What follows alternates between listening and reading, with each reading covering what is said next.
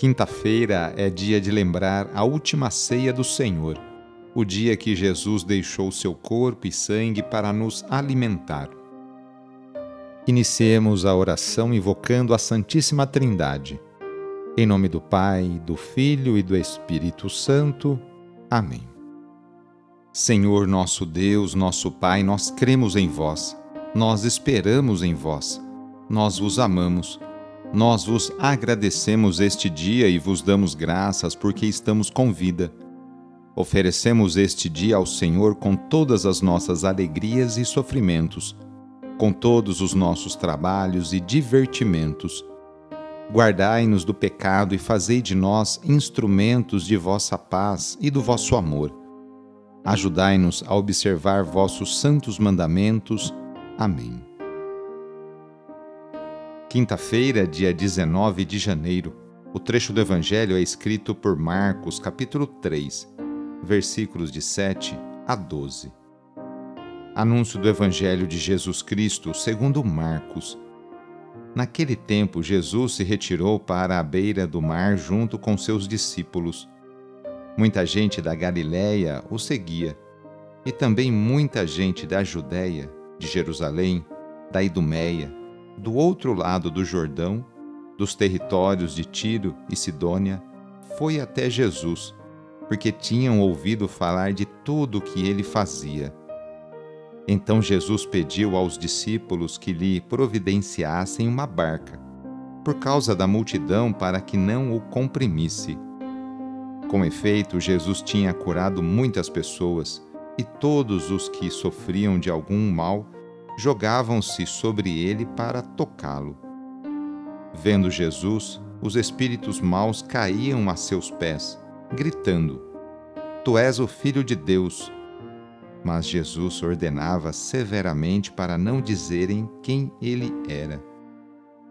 Palavra da Salvação. Em Jesus, a misericórdia divina era oferecida a todos Jesus não perde a ocasião de acudir os que dele se aproximavam. Acolhe-os na sinagoga, nas casas e à beira do lago. O breve texto cita várias regiões de onde partiam multidões que iam à procura de Jesus. Ninguém fica excluído. Também as cidades habitadas por não-judeus recebem de Jesus a mesma benevolência vêm desejosos de tocar em Jesus, sobretudo os doentes, por constatarem que ele tinha curado muita gente.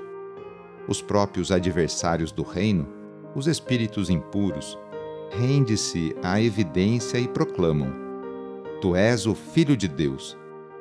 Admirável é a resistência física de Jesus, porém, ainda mais admirável é seu zelo pastoral e sua entrega total ao serviço dos necessitados, sem sombras de egoísmo. A messe é grande, mas os operários são poucos. Peçamos a Deus que continue enviando muitas e santas vocações para a sua igreja. Senhor da messe, pastor do rebanho, faze ressoar em nossos ouvidos teu forte e suave convite. Vem e segue-me. Derrama sobre nós o teu espírito que Ele nos dê sabedoria para ver o caminho e generosidade para seguir tua voz. Senhor, que a messe não se perca por falta de operários. Desperta nossas comunidades para a missão. Ensina a nossa vida a ser serviço.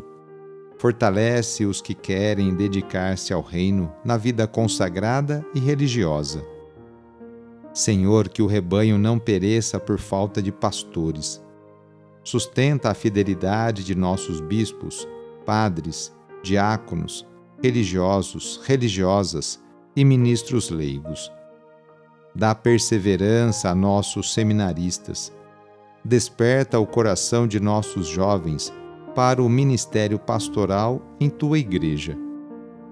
Senhor da messe, pastor do rebanho, chama-nos para o serviço de teu povo Maria, Mãe do Perpétuo Socorro, modelo dos servidores do Evangelho, ajuda-nos a responder sim. Amém. Pedindo a proteção de Deus para a sua vida e para a sua família, invoquemos a sua bênção. A nossa proteção está no nome do Senhor, que fez o céu e a terra.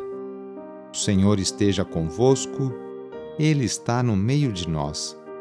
Pela intercessão de Santo Artemides Ate, desça sobre você, sobre a sua família, sobre o seu trabalho e intenções, a bênção do Deus Todo-Poderoso. Pai, Filho e Espírito Santo. Amém. Foi muito bom rezar com você hoje. Se esta oração está te ajudando, eu fico muito contente. Então envie o link da oração para seus contatos, familiares, amigos, conhecidos. Eu sou o padre Edmilson Moraes, salesiano de Dom Bosco e moro atualmente no Colégio Salesiano Santa Terezinha, em São Paulo. Que Deus continue abençoando você e sua família. Abraço e até mais!